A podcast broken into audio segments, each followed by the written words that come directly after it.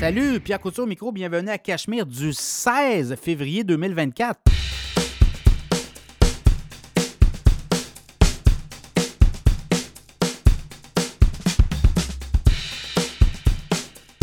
Très, très heureux de vous retrouver pour ce nouvel épisode Cachemire Podcast qui euh, continue de croître, croissance pour le podcast ou en termes d'auditeurs, mais également en termes de popularité. On entre dans beaucoup de maisons partout au Québec, partout au Canada, on est aux États-Unis, on est partout dans le monde finalement.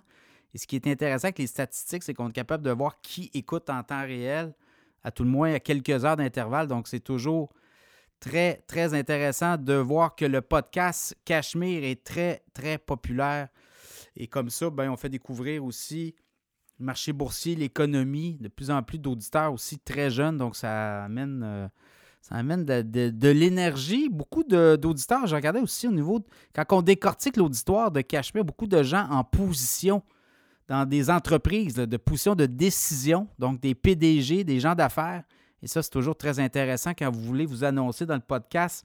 Vous faites du B2B, du business to business, mais ça fonctionne dans le podcast Cachemire parce qu'on parle avec des gens, des PDG, des gens qui sont en position euh, de, décision dans les entreprises. Ça, c'est, de l'art en bas. Hein. Alors, euh, Cachemire, vous voyez le, les annonceurs, le SEO notamment.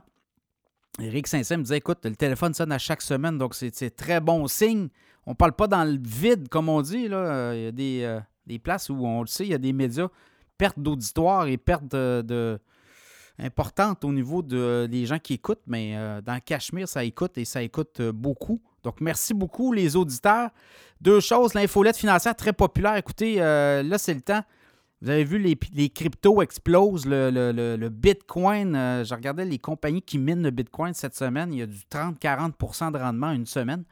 Donc, euh, si vous voulez vous abonner à l'infolette financière, on ne fait pas juste la crypto, là, on regarde les euh, technos, on regarde tout ce qui est industriel, on regarde aussi le, pétrole, l'or, on est dans tous les secteurs. Évidemment, ben, vous recevez à chaque semaine une infolette sur les placements à surveiller, les, secteurs clés, ce qui s'en vient, les taux d'intérêt, comment l'économie va bouger dans les prochains mois. Ça peut vous aider à faire le choix de vos, euh, titres à la bourse, ben, tant mieux. Hein? C'est des analyses, c'est des suggestions en passant. Ce n'est pas, euh, pas des conseils financiers. Il faut faire très attention là-dessus.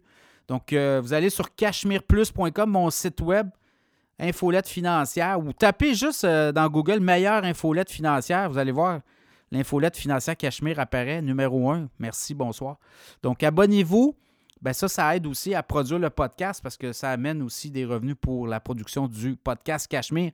Très populaire, vous pouvez vous abonner, là, ça part à 4 par mois, c'est une infolette par mois, 8 par mois, 4 infolettes par mois, 80 48 infolettes, puis 50 24 infolettes. Donc, euh, l'infolette financière Cachemire. Sinon, les annonceurs, vous voulez vous annoncer, il n'y a pas de trouble, on va vous embarquer dans le show. D'ailleurs, il y a des nouveaux annonceurs. Et ça va être comme ça pendant les prochains mois. Donc, euh, vous communiquez avec nous. Je vous l'ai dit, il y a un auditoire et il y a du B2B possible pour les, euh, annonceurs. C'est très populaire, Cachemire. On est écouté euh, dans les entreprises, les gens en décision. je ne vous communiquerai pas les noms des gens. Moi, je les vois passer. Là. souvent, il y a des abonnés à l'infolette financière. Ben, c'est des gens qui écoutent le podcast aussi. Et c'est des gens qui, je vous dirais, sont en moyen. Donc, on va dire ça comme ça. Donc, c'est des gens qui sont très influents aussi au sein de l'économie, dans toutes sortes de secteurs de l'économie. Donc, si vous voulez vous annoncer, vous communiquer avec nous, on va vous faire parvenir notre. Euh, on a quand même un guide média, là, et à partir de là, on peut s'asseoir, on peut jaser. Comme on dit, les annonceurs cette semaine, mallette, cabinet comptable partout au Québec, des bureaux partout. On est rentré sur l'île de Montréal. Et Mallette, ben, c'est en croissance. Vous avez des services, soit vous voulez faire faire votre rapport d'impôt, mais également vous avez une entreprise. Chez Mallette, maintenant, on a du notaire, on a plein de services. On peut analyser l'analyse des données. Euh, vous voulez aller embaucher des employés à l'extérieur, les faire venir, des employés euh, étrangers. Pénurie de travailleurs, on a des missions économiques aussi. C'est assez euh, très large au niveau des services offerts par Mallette. Maintenant, on accompagne les entreprises du début jusqu'à la fin. également, on voulait plan de croissance. On va s'asseoir avec vous, on va faire un plan de croissance avec vous, puis on va vous déterminer. On va parler avec les spécialistes, puis où vous voulez aller. Donc, vraiment, un cabinet comptable qui est assez large au niveau des services et qui continue de grossir. Il y a des mallettes partout au Québec, là, dans toutes vos régions. Vous dites que vous avez entendu la publicité dans Cachemire. Puis allez aussi sur le site de Mallette, ceux qui cherchent un emploi. il y a des emplois, c'est incroyable. Je pense qu'il y a 200-300 emplois disponibles chez Mallette. Donc, mallette.ca, Mallette est avec nous cette semaine. On a aussi le courtier hypothécaire, François Saint-Hilaire. Courtier hypothécaire, c'est important. Économiser, vous avez une maison, condo, vous voulez acheter, vous voulez faire préapprouver. Vous avez aussi des immeubles à revenus. François va négocier pour vous des meilleurs taux. Il est associé avec la bannière Multiprêt. Donc, François Saint-Hilaire à Victoriaville, mais il fait partout au Québec. Vous faites François Saint-Hilaire euh, Multiprêt et vous allez le trouver facilement sur le web. François Saint-Hilaire est avec nous cette semaine. On a également ProStar SEO. Dans le SEO, Éric Saint-Cyr me disait que euh, quand on travaille bien sur la base SEO, son site web, on sort les premiers quand Google, les, clients font des recherches par rapport aux mots-clés, c'est important. Vous sortez d'un premier en haut et là, ben, vos clients vont venir cliquer, ils vont se ramasser sur votre site web et vont commander vos produits. Donc, euh, ProStar SEO est avec nous également. Frédéric Turcotte, conseiller financier. Vous cherchez un conseiller financier, là, c'est pas évident hein, ce qui se passe. Il commence à avoir une pénurie de conseillers financiers, des bons. Mais Frédéric, lui, il n'y a pas de problème. Il va vous prendre, il va vous analyser votre portefeuille, il va vous faire une suggestion d'investissement possible, lui, ce qu'il voit pour faire bouger vos affaires parce que vous trouvez que vos, euh, stocks ne bougent pas. Et si vous l'aimez, ben, vous le prenez comme conseiller financier d'Assad Il fait aussi des comptes d'entreprise. Beaucoup d'auditeurs du podcast Cachemire qui sont maintenant rendus clients avec euh, Frédéric Turcotte. Et vous dites que dans Cachemire, on a dit qu'on avait une, audition gratuite, une, euh, comme on dit, non pas une conférence, mais on va avoir un plan de match vous allez avoir une rencontre gratuite. Voilà, je cherchais, cherchais le nom, j'avais un terme anglais en tête.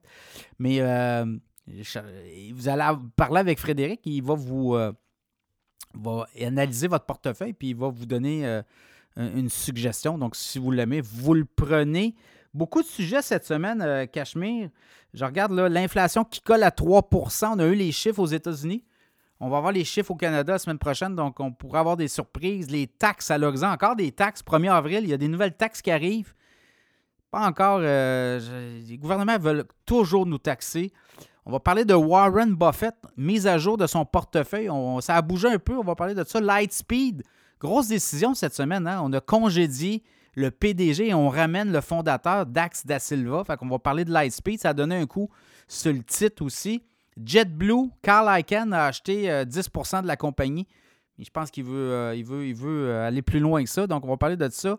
Et également, on va jaser du Bitcoin, l'Ethereum. Ça a popé cette semaine, 52 000 autour d'eux. Puis ça pourrait aller plus haut que ça. Ça va aller plus haut que ça, je pense. L'Ethereum aussi. Donc, on va parler de ça, des cryptos. Les titres les plus performants de la semaine. Sans surprise, il y a de la crypto autour de ça. Ça va être intéressant. Et en deuxième partie, on va jaser avec analyste, économiste, stratège, Fred Demers, BMO Gestion mondiale. Qu'est-ce qui s'en vient de l'économie des prochains mois? Qu'est-ce qu'il voit, lui, au niveau des, euh, baisses de taux au Canada, aux États-Unis, les marchés boursiers, le pétrole, l'or, tout ça? Fred travaille dans le monde de la gestion, travaille à New York pour euh, des grandes banques d'affaires. Il est maintenant rendu avec BMO Gestion mondiale. Donc, on va faire le grand tour avec lui de l'économie. Alors, euh, bonne écoute.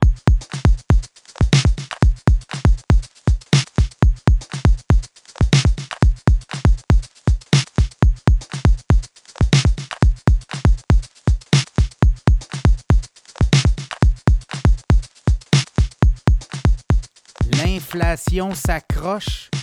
On a eu les chiffres cette semaine pour euh, l'inflation américaine, mais on va avoir au cours des euh, prochains jours les chiffres pour l'inflation canadienne. Et là, ce qu'on voit et les chiffres préliminaires qu'on a pour le Canada, c'est que l'inflation qui était remontée au mois de décembre à 3,4% au Canada. Même chose aux États-Unis, là. On était repassé à 3,4 et pour le mois de janvier, ben, on a eu une inflation à 3,1% du côté des Américains. Et c'est un peu ça qu'on aura au Canada, de ce qu'on comprend des chiffres préliminaires qui s'en viennent. Et ça va être confirmé la semaine prochaine. Ça sera entre 3 et 3,1% On pourrait avoir une descente, mais quand même, on voit que l'inflation s'accroche. Et là, si on va sur une inflation des 3% si on avait une inflation de 2,9% Là, ça va être un autre débat. Est-ce qu'on pourrait annoncer une baisse des taux d'intérêt éventuellement au Canada? Mais on va rester sur le, concept que l'inflation s'accroche, puis vous le voyez, c'est très difficile d'aller sous les 3% parce que oui, il y a des augmentations de salaire qui vont au-delà de ça. Il y a des dépenses de gouvernement. Et quand on additionne tout ça dans l'économie, ben, ça va être très dur de battre euh, l'inflation sous les 3% ou d'arriver à la fin de 2024 à une espèce d'inflation. Bon, on dit que la, la cible, c'est 2% mais pour ça, il faudrait que les salaires des travailleurs baissent de façon importante parce que c'est ça qui crée de l'inflation aussi, c'est les salaires, les hausses de salaire qui viennent s'ajouter et là, créer de la dépense, du pouvoir d'achat pour les consommateurs. Autre chose, mais vous le voyez là, à l'épicerie, partout, on parle quand même de coûts euh, de 20 à 25% plus élevés qu'avant pandémie, ou à tout le moins avant les hausses euh, importantes des taux d'intérêt qui ont aussi joué dans, la, facture. Donc, au Canada, on pense qu'on aurait un taux euh, d'inflation pour le mois de janvier autour des 3, 3,1% Évidemment, au Québec, c'est beaucoup plus élevé. Le Québec a un foutu problème actuellement.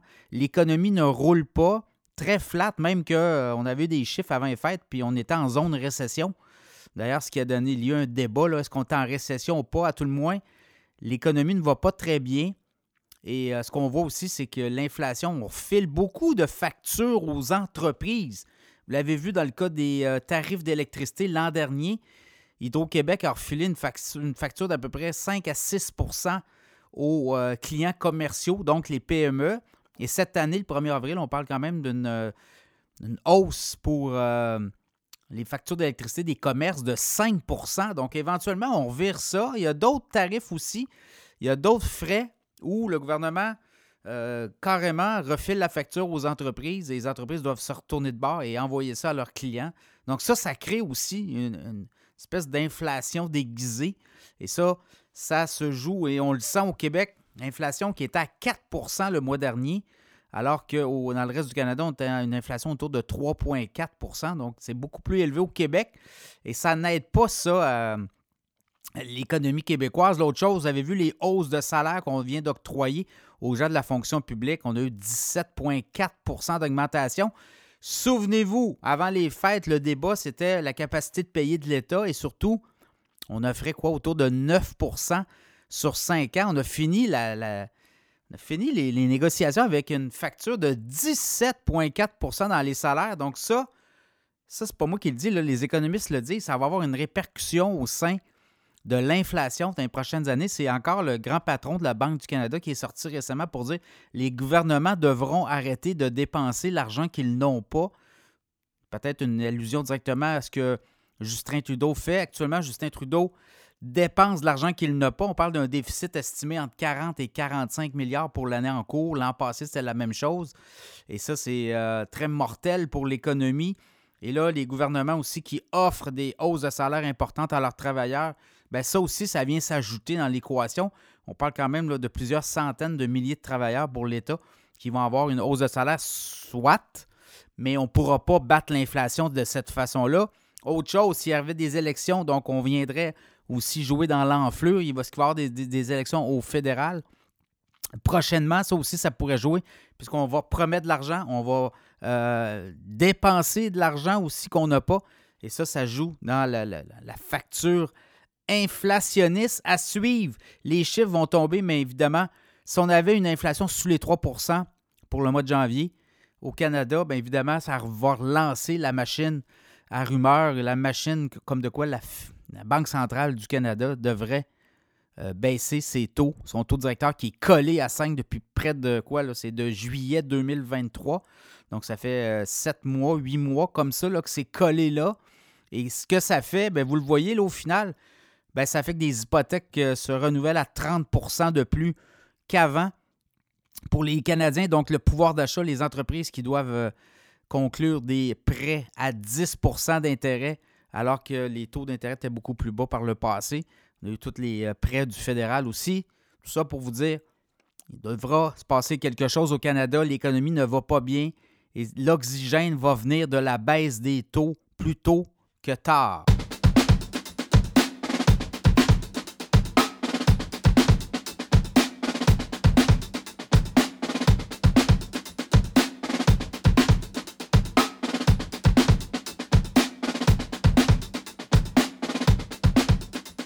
Des nouvelles taxes, encore des nouvelles taxes apparaissent à l'horizon. On a eu quand même des, euh, hausses de frais de toutes sortes de tarifs au 1er janvier 2024, mais n'oubliez pas que le 1er avril, ça s'en vient. Rapidement, il y aura aussi des nouvelles hausses de taxes. Et comme par magie, mois de mars, avril, c'est aussi pour les gouvernements, notamment provinciaux. Ici à Québec, le gouvernement de François Legault, mais également à Ottawa, on fait des budgets. Et là, on annonce des nouvelles mesures. Et dans ces nouveaux budgets, les gouvernements qui actuellement sont en déficit voudront aller chercher ou aller, et venir chercher beaucoup plus d'argent dans vos poches. Et là, on comprend qu'il y a des appels du pied.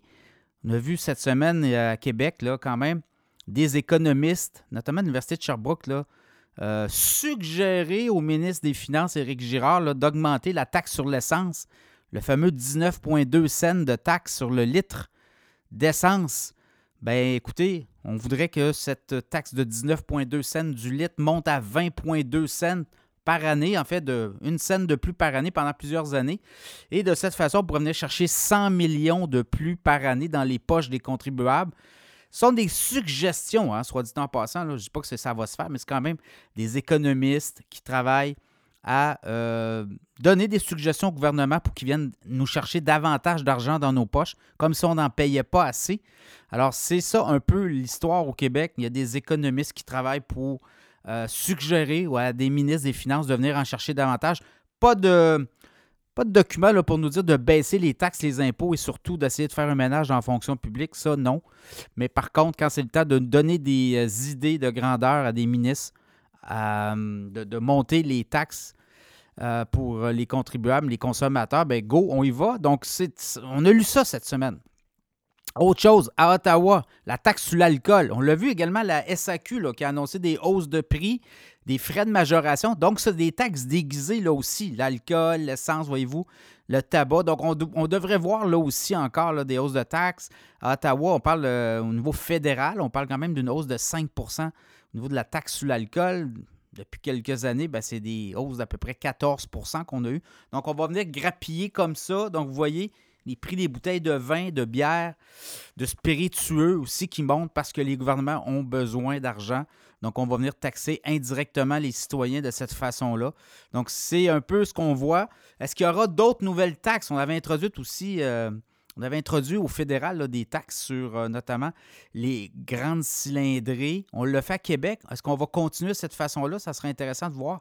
Dans ce budget-là du euh, gouvernement Legault, également à Ottawa, on avait aussi introduit des taxes spéciales sur les ventes d'avions, les ventes aussi de bateaux et de produits de luxe, notamment des aéronefs, des avions, bateaux et euh, voitures sport. Donc, dans ce cas-là, on vient chercher aussi des taxes comme ça. N'oubliez pas que la taxe carbone aussi va monter au fédéral et au Québec. On a le speed, c'est des droits d'émission. Là aussi, il y a des hausses tout le temps graduelles prévues. Donc, au fédéral, euh, inquiétez-vous pas, là. C'est pas parce qu'il y a une taxe de carbone au Québec que le fédéral ne vient pas euh, collecter lui aussi. Si vous regardez vos factures euh, énergétiques ou là où on demande à des, entreprises de collecter ou de, prendre la taxe carbone au niveau fédéral, bien, au Québec, on en paye aussi. Donc, éventuellement, là aussi, il y aura des hausses de taxes importantes. Donc, c'est un peu ça que je voulais parler aujourd'hui. Il y a des taxes par la bande. Vous le voyez, les gouvernements qui dépensent sans compter, qui dépensent plus qu'ils ont de l'argent dans leur poche, ben aujourd'hui, vont venir vous taxer davantage. C'est un exemple. Et on aura peut-être des nouvelles taxes d'introduites. On va le voir. Est-ce qu'on va essayer d'aller euh, chercher de l'argent d'une façon détournée, de d'autres façons? C'est à suivre. C'est toujours euh, intéressant de décortiquer tout ça, mais chose certaine, les gouvernements ont besoin d'argent, ont des déficits importants. Du côté fédéral, on parle d'un déficit de plus de 40 milliards. Et du côté de Québec, c'est euh, quoi, 7, 8, 9 milliards, on ne le sait plus trop. Et on a reporté d'ailleurs au gouvernement du Québec euh, l'équilibre. On pensait atteindre l'équilibre euh, budgétaire d'ici quelques années.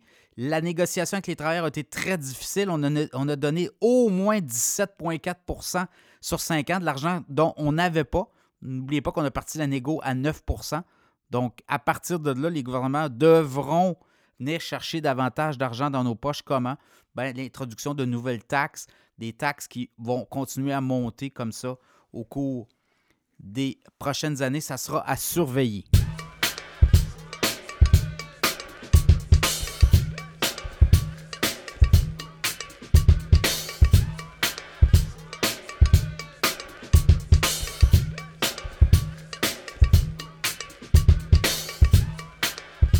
Le grand Warren Buffett a fait parler de lui au cours des derniers jours. C'est qu'on a pu accéder à la composition de son portefeuille à chaque trimestre.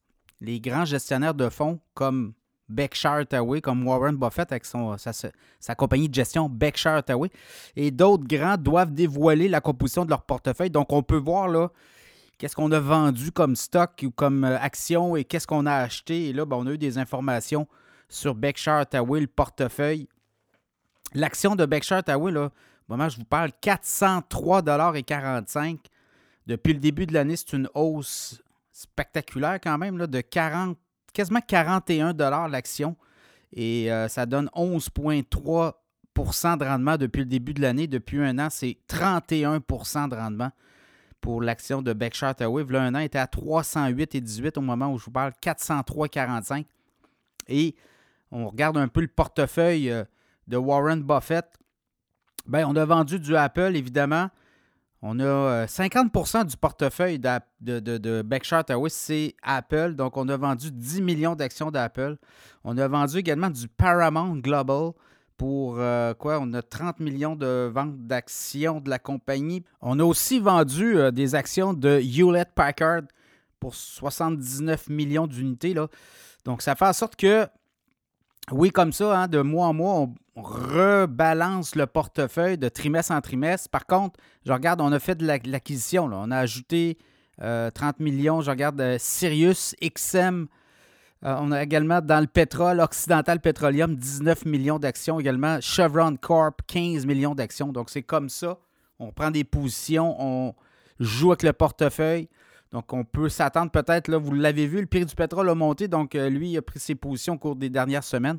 Donc, euh, Buffett qui continue à voir venir les coûts. Quand on regarde un peu la composition totale du portefeuille, euh, autour de 8 stocks, c'est près de 90% du portefeuille de Berkshire Hathaway. Ben écoutez, là, c'est 50% c'est Apple. Après ça, Bank of America, 10% American Express, 8% Coca-Cola, c'est 7% Chevron, 5% Occidental Petroleum, 4% Kraft, 3% Moody's, 3% Donc, vous voyez, là, on est aussi beaucoup dans des entreprises où on est capable de refiler l'inflation. S'il y a des euh, coûts très élevés, on est capable de, avec Coca-Cola, par exemple, c'est l'exemple, on est capable de refiler les coûts de l'inflation aux clients, à la clientèle, sans perdre non plus les revenus, pouvoir d'achat aussi euh, de l'entreprise. Donc, ça, ça fait en sorte que Buffett est toujours euh, deux coups en avance. Les prochains euh, coups qu'il nous réserve, on va le voir. Dans le cas d'Apple, ça a été très payant pour lui. Aussi, il y a un dividende associé à ça. Donc, lui, tous les trois mois, il ramasse des dividendes de ses entreprises dans lesquelles il investit. Charlie Munger, qui est décédé avant les fêtes, le bras droit de Buffett, disait toujours n'éparpillez-vous pas. Allez dans des entreprises où on est capable, oui, de refiler euh, l'inflation, mais n'éparpillez-vous pas trop. Et là, on le voit, c'est bien ça, 90% ou près de 90% des euh, actions détenues par Buffett dans son holding, ben, c'est huit entreprises. On, on, le voit là, clairement dans la technologie avec Apple. On est dans le pétrole, donc la base.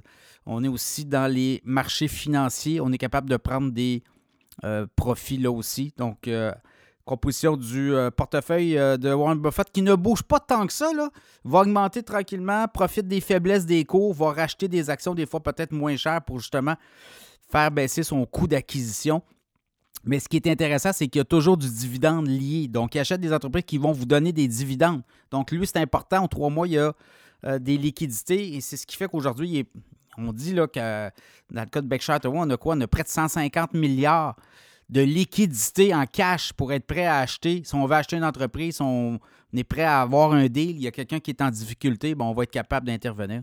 Donc, euh, l'action, aussi, je regarde sur Berkshire Hathaway, l'action, où je vous parle, 403 et 45, il y a du, euh, des cibles à 440, 450. Il faut savoir que Berkshire ne distribue pas de dividendes. On réinvestit tout dans l'entreprise et on fait des rachats d'actions. C'est comme ça qu'on euh, fait monter le prix euh, de l'action. Alors, euh, Buffett continue de miser sur Apple au cours des prochains trimestres.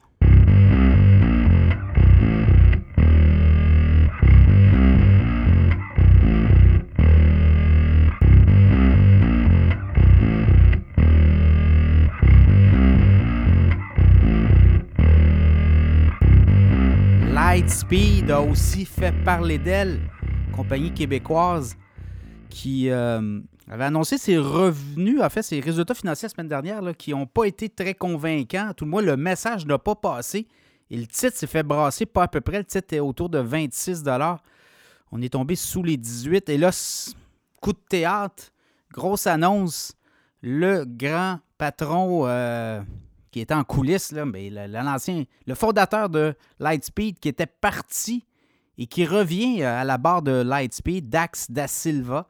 Donc, ça a donné un coup. Là, le titre boursier a, quoi, a monté d'à peu près euh, près de quoi 10 On a monté près des 20 Ça va être à suivre, ça aussi. C'est un titre euh, qui sera surveillé parce que je regardais un peu ce que les, les, les analystes disaient de ce titre-là des analystes qui ont été déçus hein, des derniers résultats et surtout du message lancé par la haute direction. Mais là, le ménage est fait. Et euh, également Patrick Pichette, un ancien euh, membre du CA de Google, qui s'amène euh, sur le CA de Lightspeed. Donc, il faut s'attendre à que ça bouge. Sur certaines, là, Dax Da Silva, c'est pas un relax. Donc, il va faire bouger les choses et il va passer le message. Lightspeed, 239 millions de revenus au dernier trimestre, 40 millions de pertes. Par contre, le buy est positif. Donc, ce qu'on comprend, c'est qu'on est tout près de la rentabilité. Et le message que l'ancienne direction envoyait, c'était qu'on serait peut-être prêt à racheter et à continuer là, à, une espèce de croissance par acquisition avec l'endettement. Et ça n'a pas été bien reçu des marchés, mais quand même, Lightspeed a quoi 750 millions dans ses coffres. Donc, ils sont capables de, toffer euh, encore beaucoup de trimestres, mais on va chercher la rentabilité. Est-ce qu'on pourrait avoir des mises à pied? On dit qu'il pourrait avoir des mises à pied. quand même 3000 employés chez Lightspeed. On ne ferme pas la porte à ça. On avait annoncé des mises à pied l'an dernier. ça pour vous dire que avec la nouvelle direction Dax Da Silva au retour à la barre, on doit s'attendre à ce que ce titre-là euh, évolue rapidement vers le haut. Titre qui, pendant la pandémie, avait atteint les 150 Évidemment, c'était la folie pandémie. Tout le monde achetait n'importe quoi. Mais là, on est à, la, veille d'être rentable. Les prochains trimestres seront décisifs aussi pour Lightspeed. Donc, le fait de ramener Dax Da Silva à la barre, c'est un très bon coup pour euh, l'entreprise. Et là, qu'est-ce qui s'en vient? on va le voir. Euh, on veut euh, être rentable, donc on va travailler dans les marges. On va travailler aussi à peut-être aussi prendre la croissance tranquillement. On a de l'argent, on a 750 millions dans les coffres. Et euh, l'entreprise aussi génère quoi? Euh, on va être près du milliard de dollars pour la prochaine année en termes de revenus. Donc, on devrait atteindre la rentabilité prochainement. Donc, Lightspeed, c'est un titre à surveiller. Je regardais les analystes. Puis là, avec le retour de Dax Da Silva, évidemment, ça change la donne. Le message va être beaucoup plus clair. Lui-même l'a dit, là, il va falloir mieux communiquer aux analystes il va falloir aussi mieux communiquer au grand public où on s'en va. Donc, on devrait s'attendre à avoir des gestes significatifs et on va annoncer aussi des, euh, même des décisions qui vont faire en sorte que Lightspeed va revenir dans le radar des investisseurs. Donc, à suivre, les analystes sur euh, Lightspeed pourraient changer leur opinion, mais il y a quand même des cibles. Je voyais, il y avait du 30 il y a du 35 à court terme. Euh, le titre s'est fait brasser récemment, il était à 26. Là, on, est sous les les 20 mais ça pourrait ne pas durer. Là. Je pense qu'on pourrait voir le titre rebondir de façon importante au cours des euh, prochaines semaines. Ça sera évidemment à surveiller.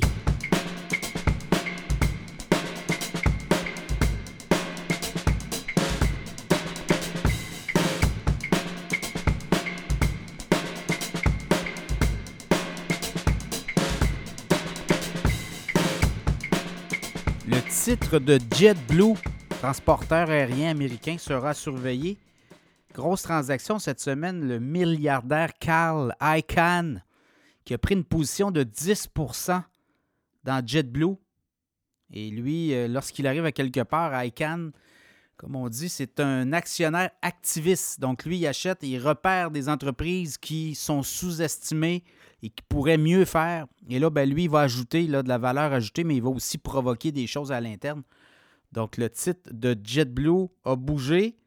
Si je regarde un peu rapidement, au cours de la dernière semaine, ben, le titre est autour de 6 et au moment où on se parle, il est autour de 7,16 Dans le cas de ICANN, reconnu là, pour euh, ses prises de position assez féroces, et lorsqu'il négocie une position comme ça, une entrée importante au capital de 10% au moins. Ben, tout ça est négocié. On dit que même il pourrait être en train aussi de faire son entrée au, conseil d'administration. Donc, on veut avoir la même mise quand on investit. Il dit qu'il pourrait augmenter sa position. Évidemment, JetBlue, euh, transporteur qui actuellement est déficitaire. On a fait des profits l'an dernier, mais cette année, au dernier trimestre, ça a été plus difficile. On comprend qu'aussi le monde aérien aux États-Unis, très réglementé. On avait une, euh, un projet de fusion avec Spirit et ça a été rejeté plus tôt cette année par un juge ben, au cours des derniers mois. Là, et un juge a décidé que lui, non, c'était pas l'idée du siècle. Les bureaux de la concurrence aux États-Unis sont beaucoup plus stricts qu'au Canada, là, on le voit clairement. Et là, ben, dans le monde aérien, il y a des joueurs. Ce qu'on comprend, c'est qu'il va y avoir des ménages, peut-être avant d'avoir des fusions. Il va y avoir des ménages à l'interne. Carl Icahn s'amène et lui va vouloir réduire les, euh, les coûts d'opération et également consolider des services. Donc, ce qu'on voit, je regardais au dernier trimestre, 2,4 milliards euh, de revenus pour euh, JetBlue, quand même un déficit d'à peu près 104 millions. Donc, c'est pas, euh, pas Jojo, comme on dit, mais on va faire le ménage. Et là, vous le voyez, et attendez-vous à ce que le titre bouge. Parce que dans le fond, Carl Icahn, ce qu'il fait, lui, c'est qu'il provoque des choses à l'interne activiste, donc il va provoquer peut-être des départs aussi au niveau de la haute direction. Il va peut-être placer ses hommes, mais ce qu'il veut avant tout, c'est que l'entreprise devienne rentable et qu'elle soit efficace. Peut-être après ça, on va provoquer peut-être une fusion avec un grand joueur pour justement provoquer peut-être l'arrivée d'un autre euh, transporteur important aux États-Unis d'envergure. Mais JetBlue, quand même, tire son épingle du jeu. Près de 10 milliards de revenus l'an dernier. Donc, à suivre. Carl Icahn n'est pas un doux reconnu non plus pour euh, jouer euh, dans la dentelle. Donc, ça va être intéressant de voir comment il va être capable de tirer son épingle du jeu. Évidemment, euh, l'entrée comme ça, on imagine que tout se négocie aussi, donc va être en mesure de faire entrer ses hommes aussi, ou ses femmes, ou ses employés qui vont relever, remonter le titre. Donc, à suivre, ce titre-là pourrait bouger beaucoup et en bien. Si je regarde depuis un an, le titre se négociait autour de un an à 8,63. On est monté à 9,33 à un moment donné. Depuis cinq ans, ben, c'est à peu près ça. Là, on est même atteint les 20 Je regarde pendant la pandémie, 20 mars 2021. Évidemment, les compagnies aériennes étaient complètement sous le choc. Les gens ne voyageaient plus. Mais c'est un titre qui est autour des 21 Avant ça, il était autour de 17-18 Donc, vous voyez, c'est peut-être ça qu'on veut retourner. Là on veut revenir au profit, mais également reprendre l'altitude. Dans le cas de JetBlue, ça va être intéressant. L'arrivée de Carl Icahn. Les analystes, on regarde ça un peu aller. On a des cibles à 8 9 Évidemment, on est dans le haut de la fourchette, mais on pourrait réviser avec les, prochains trimestres. Donc, un titre à avoir dans le radar et l'arrivée de Carl Icahn chez JetBlue pourrait faire bouger les choses.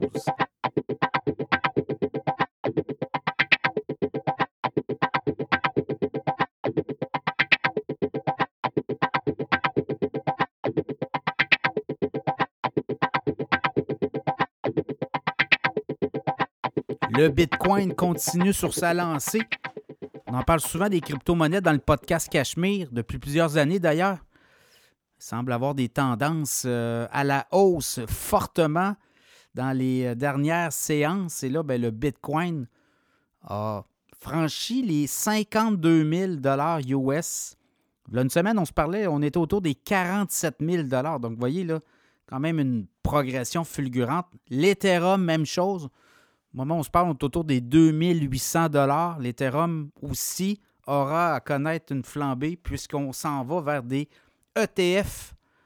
Ethereum comptant du côté des États-Unis, on ne les a pas encore et au mois de mai, la SEC devrait en donner l'autorisation de vente, comme on a fait avec le Bitcoin le 11 janvier dernier, le 10, mais la, la décision était euh, effective à partir du 10, mais le 11, on a commencé à vendre des ETF, des fonds négociés en bourse Bitcoin comptant. On avait déjà ça au Canada depuis plusieurs années, mais la SEC, la Security and Exchange Commission aux États-Unis, bloquait, bloquait beaucoup sur euh, les crypto-monnaies.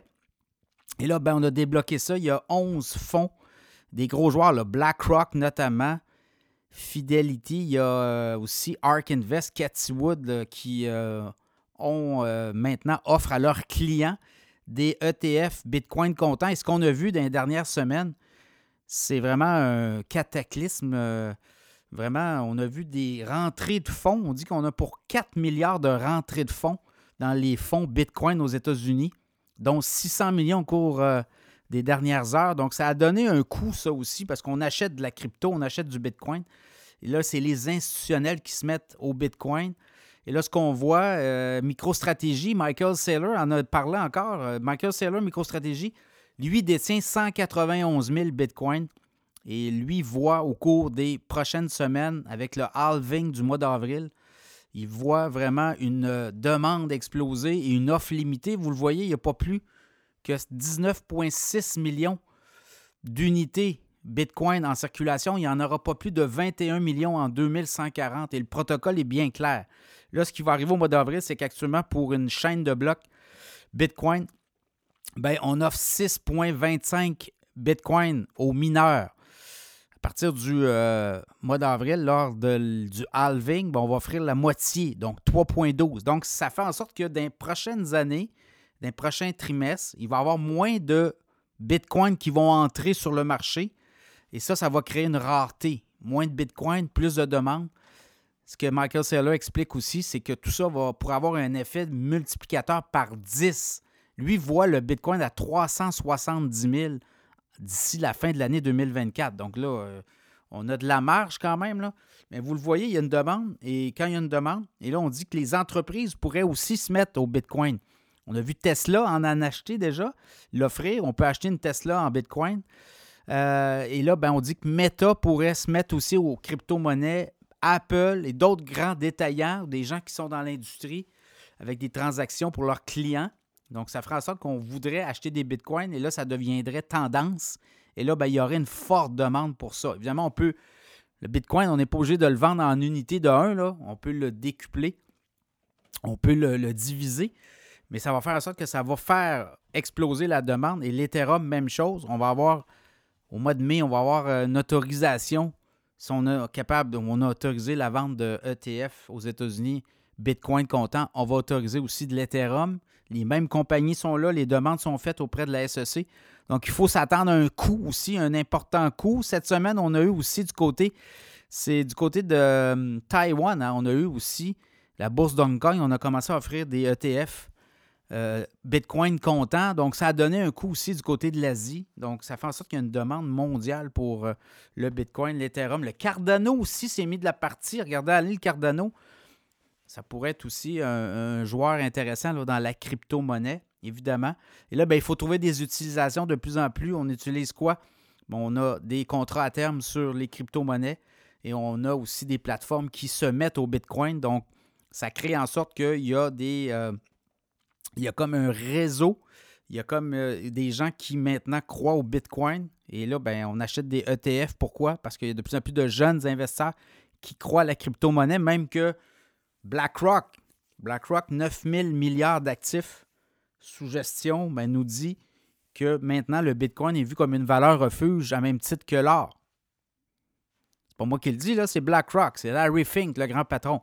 Donc, à suivre, l'Ethereum pourrait atteindre. J'ai fait un podcast, allez écouter ça au cours euh, des euh, dernières euh, semaines. Je parlais d'un 4000 Il y a des cibles à 4000 Dans le cas de l'Ethereum, il va y avoir une demande aussi très forte pour les ETF. Donc ça, ça va provoquer quelque chose.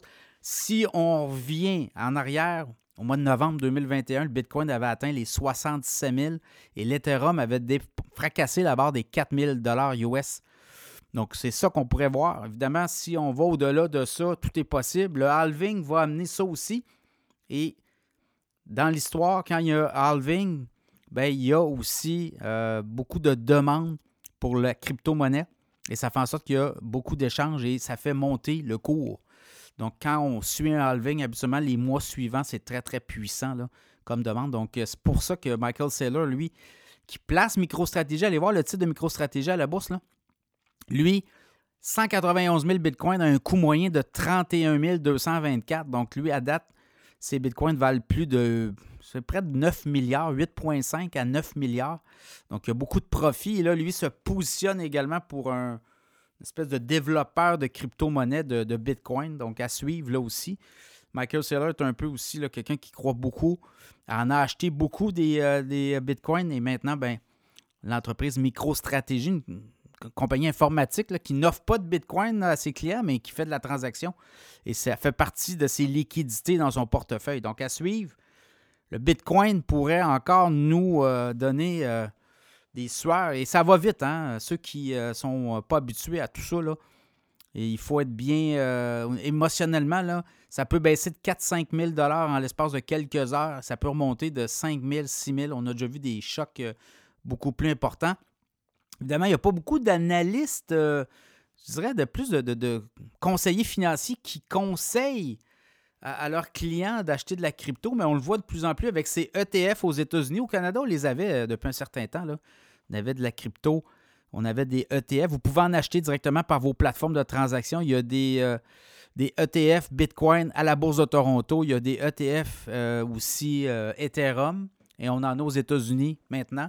On en a un peu partout. Et là, ben, avec la bénédiction de la SEC, là, il y a de plus en plus de pays qui autorisent des, des, des ETF Bitcoin comptant. On levait une cogne, bourse d'Hong récemment. Donc, c'est ça aussi qui se passe. Il y a une demande mondiale pour ces cryptos-là.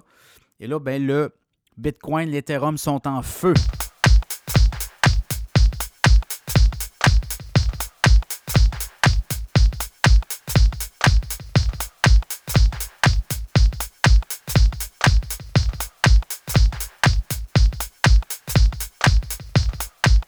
Va jaser des titres boursiers les plus populaires au cours de la dernière semaine.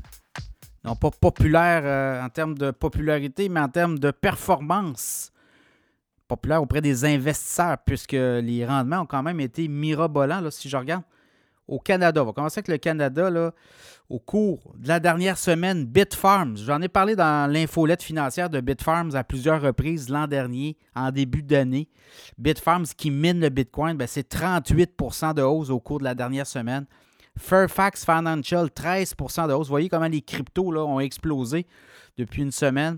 Fairfax Financial, 13% de hausse. Manulife, 10% de hausse. Également Intact Financial dans l'assurance, 9% ARC Resources, 7,7% Cenovus dans le pétrole, 7% Meg Energy, 6% Waste Connection, 6% Air Canada, 5,7% Crescent Point Energy, 5,3% Couchetard, 4% de hausse cette semaine à la bourse.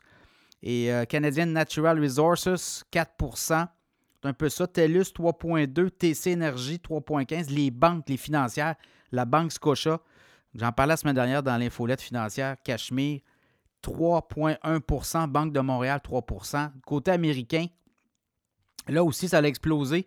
SoundHound, c'est du EI dans la technologie. Je vous en avais parlé en début d'année dans l'infolette financière de SoundHound et de d'autres sites aussi. Allez voir. Euh, quand même une semaine incroyable à date. 92% de croissance pour SoundHound. Nvidia a annoncé avoir pris une participation dans SoundHound. Donc, ça a donné de l'impulsion. Tesla aussi, le comeback de Tesla, près de 6% à la bourse cette semaine. Je regarde 25% marathon digital. Euh, dans le cas de marathon, c'est de la crypto-monnaie. On mine du Bitcoin, 25% de rendement.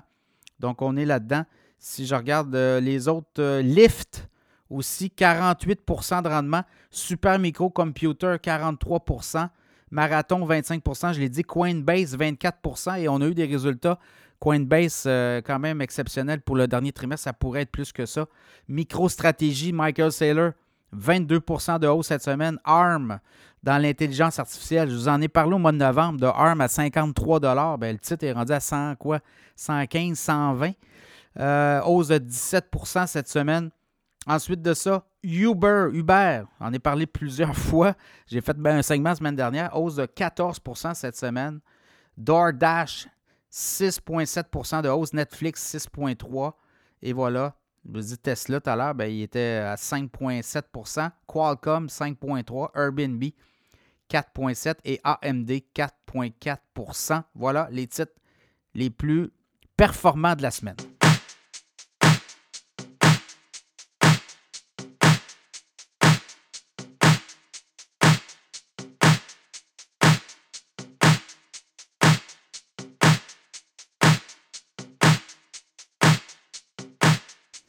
Nous réserve l'économie canadienne, américaine, mondiale en 2024, les marchés boursiers, le pétrole et l'or.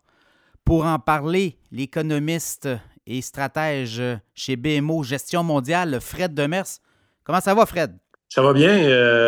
2023 euh, est intéressant. Puis ce qui est encore plus intéressant, c'est qu'on s'enligne à peu près sur le même genre de tendance, c'est-à-dire que les gens n'étaient pas super optimistes, étaient même très pessimistes. Puis on continue d'avoir des, euh, nouvelles macroéconomiques, surtout du côté américain, qui, surprennent. Ça, c'est bon.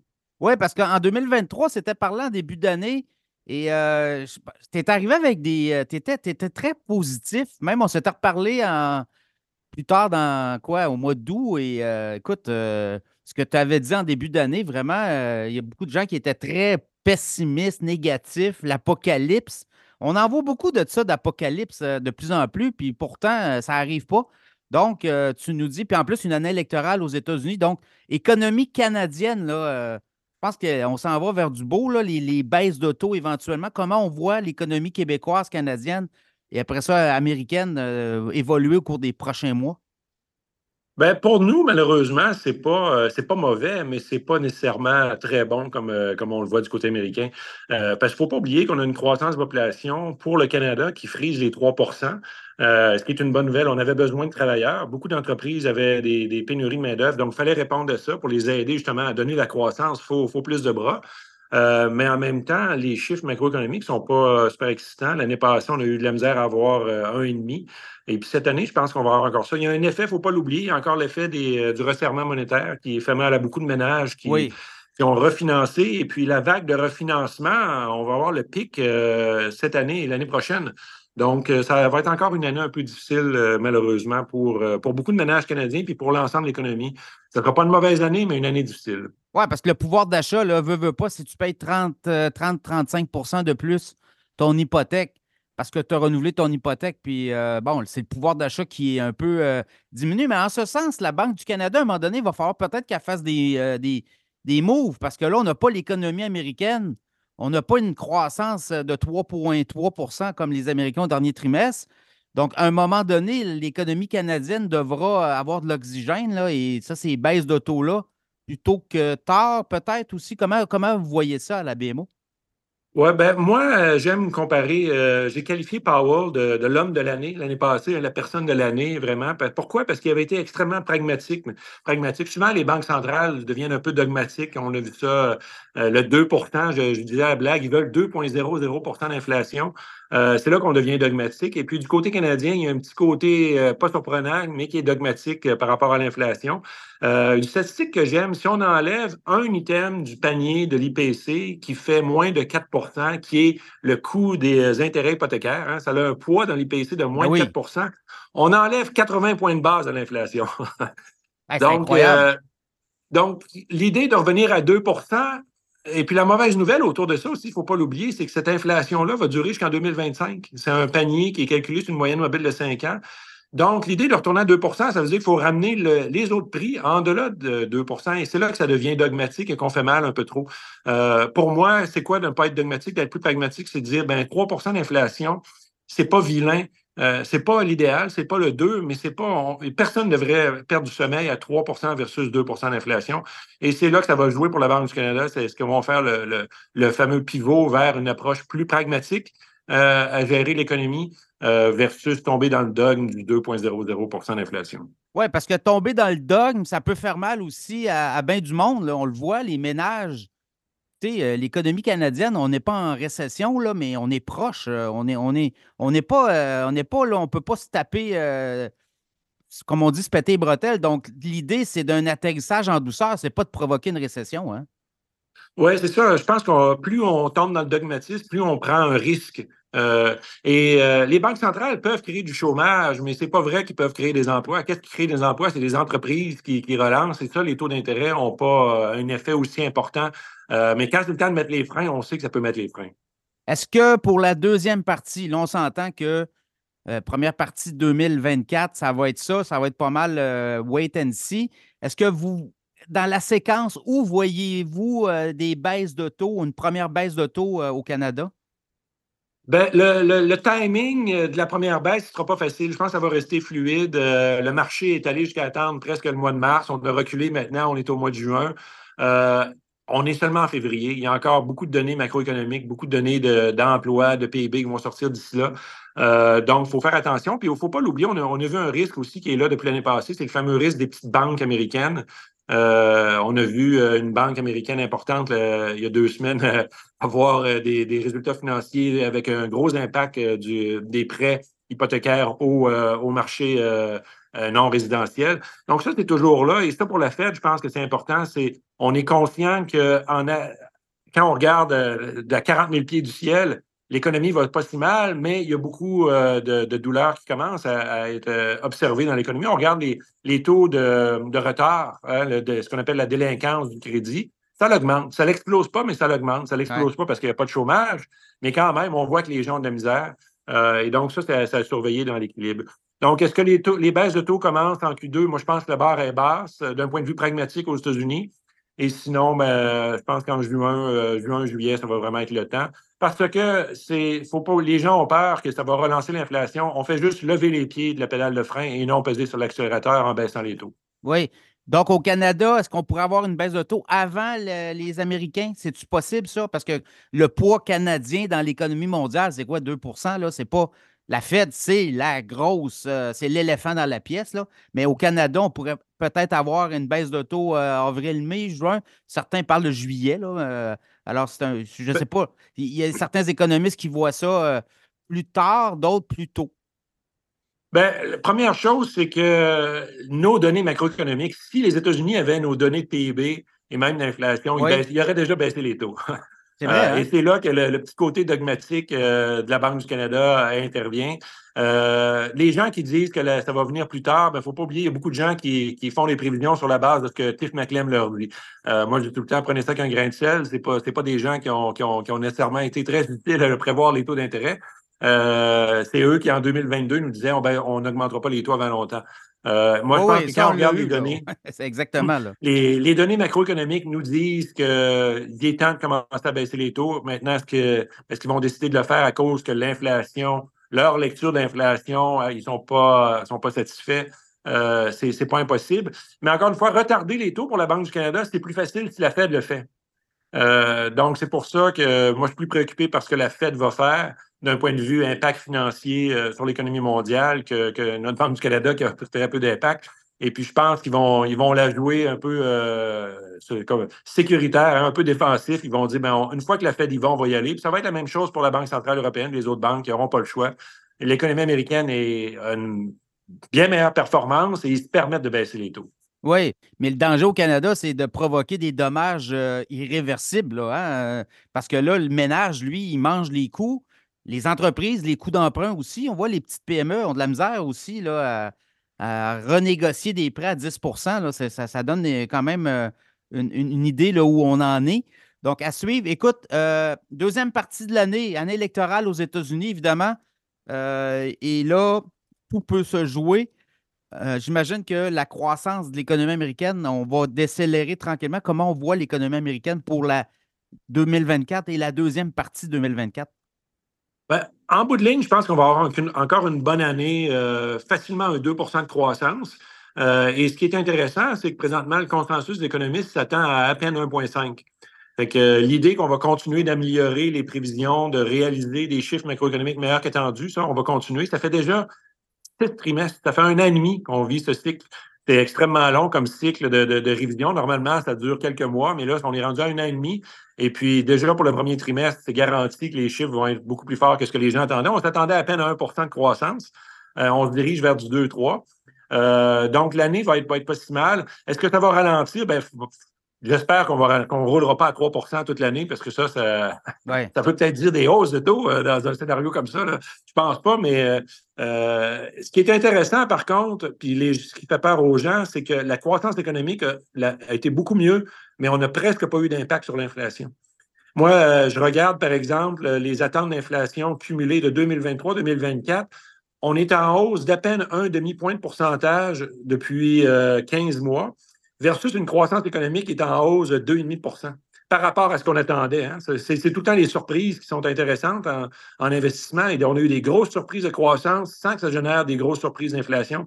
Et ça, c'est extrêmement positif parce que ça veut dire qu'on peut confirmer les baisses de taux et qu'on évite non seulement la récession, mais qu'on a une bonne performance. Ça, ça veut dire bon revenu, euh, bon bénéfice pour les sociétés américaines. Et c'est ce qu'on a continué d'observer durant la dernière saison des bénéfices. Oui, puis les Américains sont toujours un peu pragmatiques dans la mesure où on va regarder aller les choses les six premiers mois, année électorale, on regarde les candidats, puis après, on sait, euh, on le voit là, on ne sait pas, Biden va-t-il être là? Il semble que oui. Trump sera-t-il là? Euh, il peut être en prison aussi, là, donc il y a plein d'impondérables comme ça. Et ça, ça va se confirmer dans la deuxième partie de l'année. Donc, ça aussi, euh, j'imagine, au niveau économique, ça peut donner de l'assurance aux ménages américains. Oui, ce qui donne euh, beaucoup d'assurance, c'est que l'inflation a baissé. Est encore, les gens, quand on regarde les sondages d'opinion des ménages, ils ne sont pas contents. Pourquoi? Parce que le prix est élevé. Hein, le prix de ce qu'on paye de beaucoup de choses est beaucoup plus élevé, 20-25% plus élevé que ce qu'on payait en 2019. Ça, on le sent au quotidien quand on va faire l'épicerie. Donc, ça, les gens sont très insatisfaits de Biden à cause de ça. Mais quand on regarde l'inflation, c'est l'inflation, c'est la, variation des prix. Ça, ça a diminué. On est, on est dans, dans les bas 3% On est dans le bas de la fourchette des 3 ça, c'est extrêmement intéressant. Quand on a des salaires qui augmentent de 4, 4,5, on rebâtit du pouvoir d'achat. En plus de ça, pour les ménages américains qui sont fortement investis en bourse en moyenne, les effets de richesse sont, extrêmement positifs. Donc, on a un, bilan financier pour les ménages américains qui est, très intéressant et qui surprend les, les, pessimistes de 2022-2023. Voilà. Euh, pour les marchés boursiers, quand même, 2023 était très bon. 2024, on pensait, euh, on dit, oh, il va arriver quelque chose. Là. Euh, le SP a tapé le 5000, il est redescendu au cours des euh, dernières séances. Mais quand même, les marchés boursiers, les profits, on regarde le SP 500, c'est 80% des entreprises qui battent les prévisions des analystes sur les profits. Somme toute, les marchés boursiers pourraient peut-être avoir corrigé dans les prochains mois, mais est-ce qu'on s'attend à quelque chose qui pourrait bouger en année électorale? Une année électorale présidentielle américaine, c'est presque toujours positif quand celui qui était président veut se faire réélire. Hein. Et qu'est-ce que Biden fait depuis un an et demi? Il dépense. Il veut se faire réélire. C'est pour ça qu'on a une bonne économie, il hein, ne faut pas se le cacher. Euh, l'année passée, la dette américaine a augmenté de grosso modo 2500 milliards. Euh, et elle continue encore d'augmenter. Donc, euh, c'est pas faut pas être surpris que l'économie va bien. On dépense. et ça, ça fait partie du cycle naturel. Est-ce que ça veut dire que c'est des bonnes nouvelles pour 2025? Il faut faire attention, pas nécessairement, surtout si on a Trump. Euh, Trump va dépenser aussi, c'est on le connaît, c'est pas quelqu'un qui c'est pas un faucon euh, euh, fiscal, c'est pas un Paul Martin hein, comme on a connu ici avec l'austérité. Il va dépenser, mais par contre, il va dépenser d'une façon que les marchés ont tendance à préférer, c'est-à-dire au lieu d'envoyer de l'argent comme Biden fait, il va, il va faire des baisses d'impôts. C'est ça, il va créer, ouais, c'est ça, il va faire les aubaines. Là, hein. S'il si amène d'autres baisses d'impôts pour les entreprises, il ne faut, faut, faut, pas être surpris que les actions vont aimer ça. Exactement. Donc, ça sera à suivre aussi. Euh, donc, marché américain, euh, on s'attend à une bonne année. Là, je pense que c'est 13% en moyenne euh, en année électorale, SP 500. Donc, ça peut être ça. normalement, 7 à 10% c'est la moyenne des marchés boursiers. C'est à peu près ça. Oui. Au, Canada, les, les, bourses, depuis le début d'année au Canada, c'est plus difficile. Est-ce qu'on pourrait voir quelque chose se replacer au niveau boursier? Bien, notre marché boursier est beaucoup plus proche du marché des petites capitalisations ou des moyennes capitalisations américaines. Et quand on enlève les grandes sociétés américaines, les grandes tech, les, les, sept magnifiques, euh, c'est moins rose. Et notre marché canadien, le reste du marché mondial aussi, dans l'ensemble, ressemble un peu à ça. Et qu'est-ce qu'on voit? Des bénéfices en baisse et des marges de profit en baisse. Et ça, des marges de profit en baisse, les investisseurs aiment moins ça. Euh, qu'est-ce qui a bien fonctionné dans le Nasdaq 100? C'est des marges de profit qui sont stables ou en augmentation. Hein? C'est ça qu'on a dans les grandes sociétés. Euh, donc, malheureusement, on ne participe pas à ça. Euh, qu'est-ce qu'il va falloir pour redonner un peu de vie au marché canadien? C'est des baisses de taux et beaucoup de baisses de taux. On le voit, la performance, par exemple, des banques canadiennes a été bonne au quatrième trimestre. Pourquoi? Parce qu'on a commencé à dire, ça y est, on va avoir une grande vague de baisse de taux. Ça a donné de la vie aux, aux petites capitalisations, aux banques, tout le secteur qui est qui a vraiment eu un impact très négatif des hausses de taux. Là, tout, aussitôt qu'il y a du dividende, ça a fait mal. Euh, donc, on voit cette année, qu'est-ce qu'on fait en début d'année? On repousse les baisses de taux, les banques euh, souffrent, les, petites capitalisations souffrent. Donc, vraiment, pour relancer le stick macro, ça nous prend les baisses de taux et ça, ça peut-être qu'il va falloir attendre la deuxième moitié, malheureusement. Oui, fait que le signal, tu nous dis pour la banque, euh, pour les, la bourse canadienne, baisse de taux, ça va donner de l'oxygène, évidemment. On en a besoin. Baisse de taux, beaucoup de baisse de taux et plus tôt que tard. Et voilà. Pétrole et euh, or. Euh, pétrole, euh, on est tombé quoi sous les 70 dollars US WTI référence. Et là, ben, on est remonté, on remonte. oui, il y, a, le Moyen-Orient, il y a la guerre Hamas, Israël, notamment en Palestine, ça brasse beaucoup là-bas. Et la mer Rouge aussi, on a bloqué, en fait, on a, comme changé les itinéraires des, des, grands des grands euh, bateaux là, qui transportent des marchandises. Ça, ça peut. comment on le voit, le, pétrole évoluer dans la fourchette d'ici la fin de l'année? Bien, quand on regarde dans les deux derniers mois, il y a eu beaucoup de nouvelles hein, autour du conflit au Moyen-Orient qui ont créé des hausses spontanées du pétrole, mais ça pas, euh, on n'a pas vraiment eu d'impact soutenu. Pourquoi? Parce qu'on sent une grande retenue de l'administration Biden à éviter un conflit et qu'est-ce qu'un conflit plus généralisé voudrait dire de l'inflation? Et on sait que le, public américain est plus capable d'en prendre, l'inflation. Donc, c'est ça qu'il y a une grande retenue. Euh, pourquoi le pétrole a, bien, a mieux fait un peu dans les dernières semaines? Je pense c'est les données américaines et les données de l'économie mondiale aussi. Euh, à l'extérieur de la Chine, on voit pas une, grosse réaccélération, mais on voit qu'on on trouve le fond. Et euh, vraiment, on commence à, avoir des, des, attentes un peu plus optimistes par rapport à l'Europe et l'Asie ex-Chine.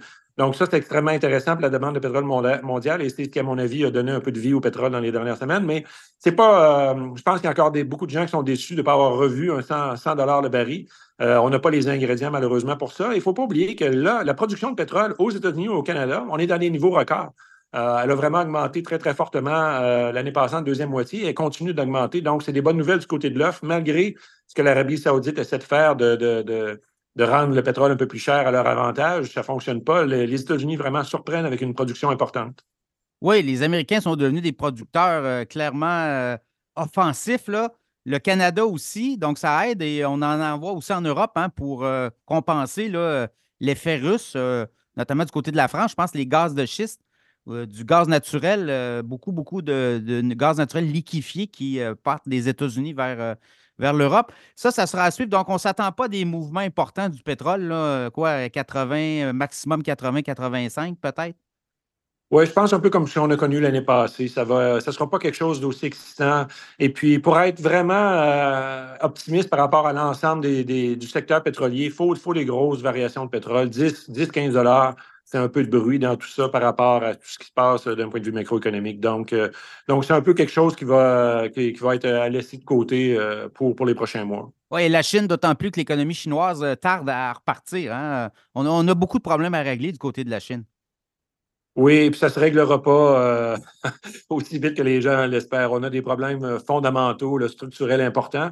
Et les vieux outils de, pour relancer l'économie chinoise, on ne peut pas les utiliser. Hein. Imprimer de l'argent, euh, bâtir des, infrastructures. On, est, on, a déjà un excès d'infrastructures et de logements, donc il faut se retourner vers des méthodes un peu, un peu moins euh, euh, puissantes pour relancer. Et ça veut dire un temps de relance qui va être plus, plus long que ce que les gens espèrent.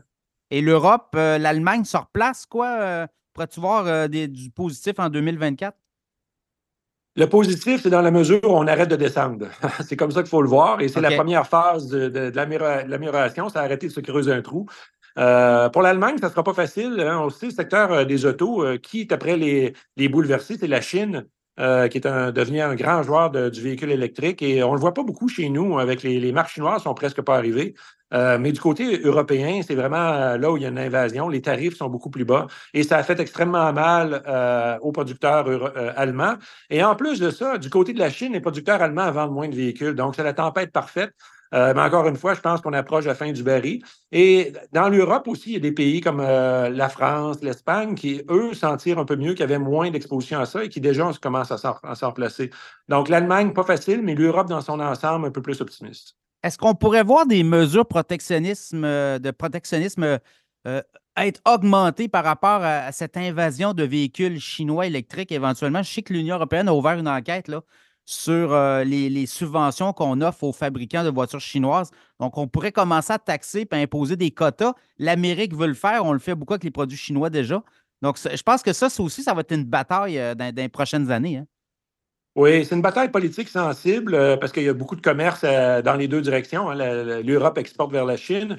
Euh, par contre, je ne serais pas surpris qu'on voit un changement dans la trajectoire des dates pour décarboner l'économie. On sait qu'on veut éliminer les moteurs à combustion d'ici 2035. les grands joueurs, Volkswagen, Mercedes, Renault, ont dit c'est vraiment ça qui nous fait mal. On doit le repousser. L'échéancier est trop serré, on n'est pas capable de s'ajuster, on va se faire tuer euh, dans ça. Donc, euh, donc, je pense qu'on va voir plus des changements législatifs du côté domestique euh, qui ne coûtent pas cher. Hein. C'est changer l'horizon. une partie de l'opinion publique va être déçue, mais pour les groupes industriels européens, je pense que c'est nécessaire d'avoir une approche plus pragmatique, encore une fois, dans la transition énergétique que, que d'y aller avec une approche qui est carrément suicidaire présentement. Oui, très dogmatique, là. Oui. entre autres. À suivre. C'est le thème. Oui, exactement. Euh, on va finir avec l'or. Euh, l'or a baissé euh, quelque peu. Est-ce que l'argent pourrait prendre le dessus? Comment on voit l'or, le, le, métal précieux, au cours des, des, prochains mois? L'or a besoin de mauvaises nouvelles. Et la, la mauvaise nouvelle pour l'or, c'est qu'il n'y en a pas beaucoup de mauvaises nouvelles ces temps-ci. le conflit du Moyen-Orient, d'après moi, va rester quelque chose de très local. les, les craintes inflationnistes, ce n'est pas, pas nécessairement des grandes craintes. On ne revivra pas 2022 avec euh, euh, du stress de Russie, du stress d'inflation. De, Donc, ce ne sera pas facile pour l'or. Euh, et même s'il y avait des baisses de taux, les gens disent oui, s'il y a des baisses de taux, ça pourrait être bon pour l'or. Par contre, les obligations vont peut-être même mieux faire que l'or s'il y a des baisses de taux. Donc, ce ne sera pas nécessairement un choix facile pour ceux qui veulent être plus tactiques entre l'or et les revenus fixes. Euh, donc, d'après moi, là, ça va être un peu plus difficile euh, en absence de mauvaises nouvelles. Une bonne économie, une absence de chômage, une absence, une absence de, stress financier. Hein. Si on avait un autre stress bancaire, l'or pourrait bien faire. Mais tout ça, je pense qu'on va réussir à les éviter cette année. Ça va devrait être une bonne année du point de vue macro, géopolitique aussi, malgré les angoisses de Trump. Euh, qu'on pourrait avoir, ou même de Vladimir Poutine encore, ça ne sera pas mauvais. Donc, il faut être un peu, plus, un peu plus conservateur dans nos choix d'actifs, je pense, en 2024. Euh, de jouer avec des actifs plus traditionnels va, risque de mieux servir les investisseurs que d'aller à la pêche euh, à des choses un peu plus exotiques.